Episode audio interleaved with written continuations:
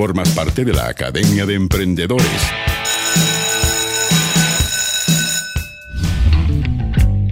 Un experto en innovación. Mentor y charlista profesional. Tiene su propio canal y te invito a seguirlo. Debe tener más de un millón ya el señor Tadashi Takaoka. Lo encuentras en arroba tadashi.takaoka en Instagram, por cierto. Y a, a propósito de eso, va a ser el tema central de esta clase del curso Buenas Prácticas Emprendedoras. ¿Cómo está, profe? Bien, pues don Leo, listo para una nueva clase. ¿De qué, trae hoy día? Porque ya hemos pasado, yo cuando cuento que, estamos hablando de, artistas de, Hollywood, cantantes, y, de eso hablamos en, las clases de buenas prácticas emprendedoras, me dicen, pero ¿cómo?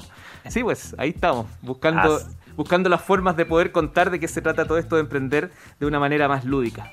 Así es, pues, distintas vivencias, distintas miradas, distintos contextos, distintos ecosistemas, y hoy día no es es otra distinta historia también, porque esto parte con Kevin Systrom y Mike Krager, que no les deben sonar mucho, pero son los creadores de Instagram. Ellos eran estudiantes universitarios cuando parten con una idea, pero no fue Instagram la primera idea. La primera idea se llama Burned, que incluso es difícil de pronunciar, B-U-R-N-B, Burned. Y estos chicos decían, mira, ¿sabes qué?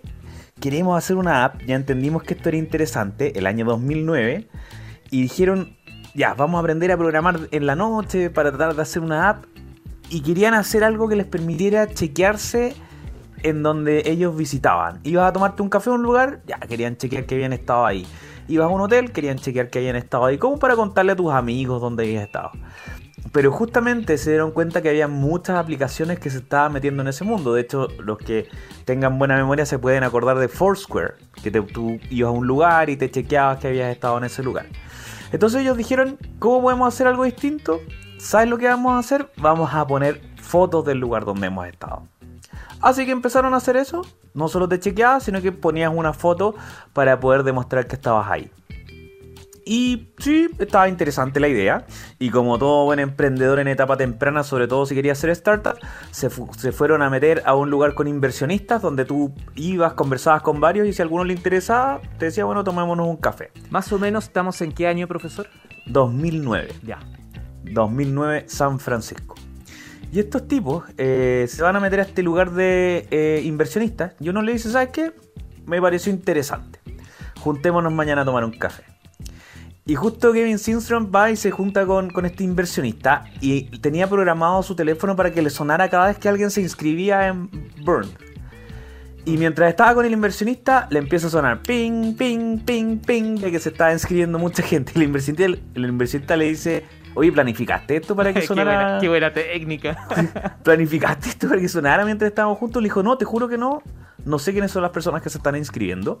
El inversionista le dice, oye, está bueno te voy a poner 50 mil dólares, una cosa así como, no sé, 40 millones de pesos.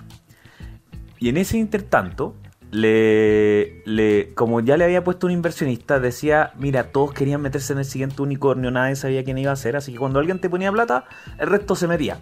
Y, le, y, se metió otro inversionista con 250 mil más y juntó como 500 mil dólares, algo así como 400 millones de pesos. Chuta. Chuta. Como nada. Buena plata para partir. Y ellos dijeron, ¿sabes qué? Seamos muy, muy austeros.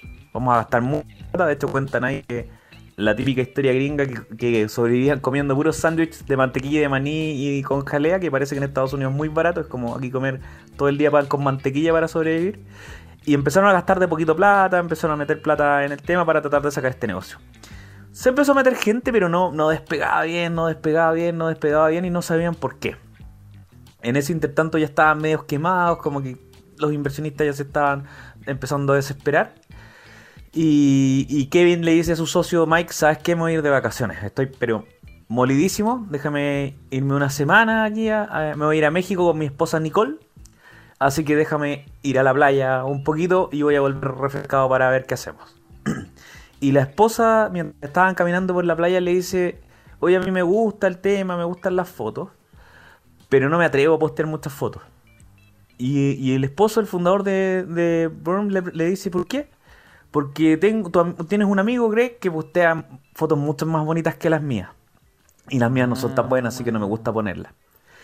Y Kevin le dice, sí, pero es que Greg le pone filtros a las fotos. Los pasa por puente. Ah, le dice Nicole, sería entretenido que en la aplicación se pudieran poner filtros. Y Kevin se queda con esa duda y dice, chuta, ¿seré capaz de hacer que en las fotos poner filtros para que la gente eh, parezca un fotógrafo profesional?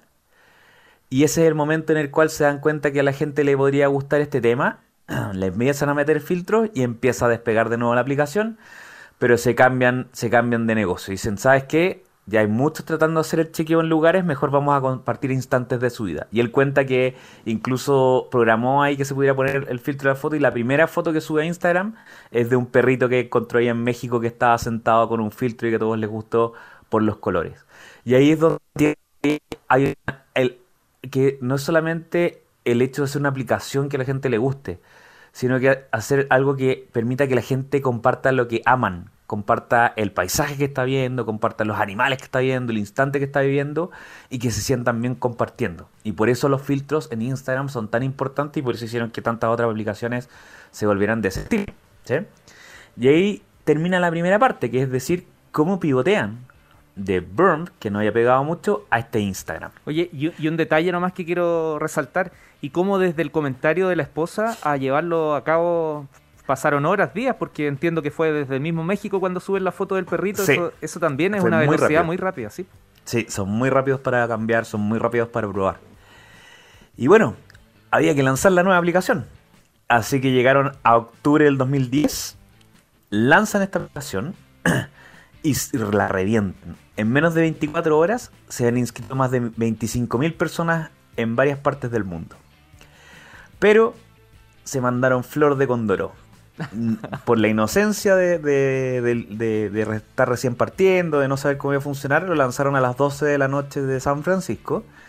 Y cuando cuentan la historia dicen, bueno, en algún lugar del mundo eran las 9 de la mañana. claro. Así que empezaron a entrar en masa las personas y ni siquiera tenían un servidor, tenían hacía un servidor externo, tenían todo alojado en su propio computador, que claramente con 25.000 personas reventó y los hicieron bolsa. Les dijeron, Pucha, otra aplicación mal hecha. Otra aplicación de fotos de un grupo de amateurs que lanzan y, dejan la embarrada. Se querían matar, dijeron, encontramos la gallina de los huevos de oro, porque no es fácil que se te inscriban 25.000 personas en menos de un día. Y lo echamos a perder.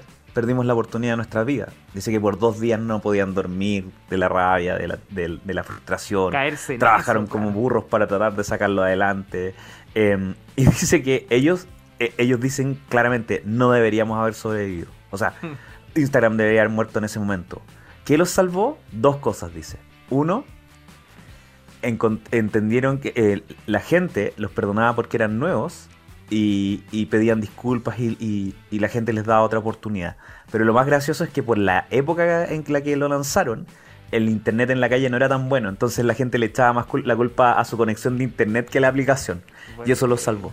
Si hubiera sido el día, no hubieran sobrevivido. No, pues. Pero, pero lo más interesante es cómo lograron que tanta gente se metiera tan rápido. Y dice que sí hicieron algunas cosas que, todo el mundo hace, como, como pedirle a algunos periodistas que cubrieran el lanzamiento, que, que crearan un poco de emoción frente al lanzamiento. Pero lo otro es que como sabían que esto era de sacar fotos, dijeron, bueno, lo natural es pedirle a fotógrafos profesionales que se metan. Y los fotógrafos profesionales no quisieron. Dijeron, no, nosotros nos vamos a meter con fotografías de más, más pro, obviamente, no podemos usar esto. Entonces agarraron a otras personas de buen gusto que son diseñadores y agarraron a 20 diseñadores de muy buen nivel, les mostraron la app, los convenció y empezaron a, mostrar fotos que sacaban con esta aplicación.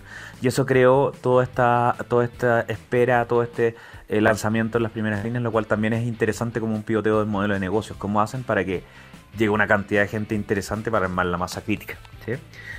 Instagram después de eso se vuelve un bombazo. O sea, en un año Instagram llegó a tener 10 millones de usuarios, en solo un año.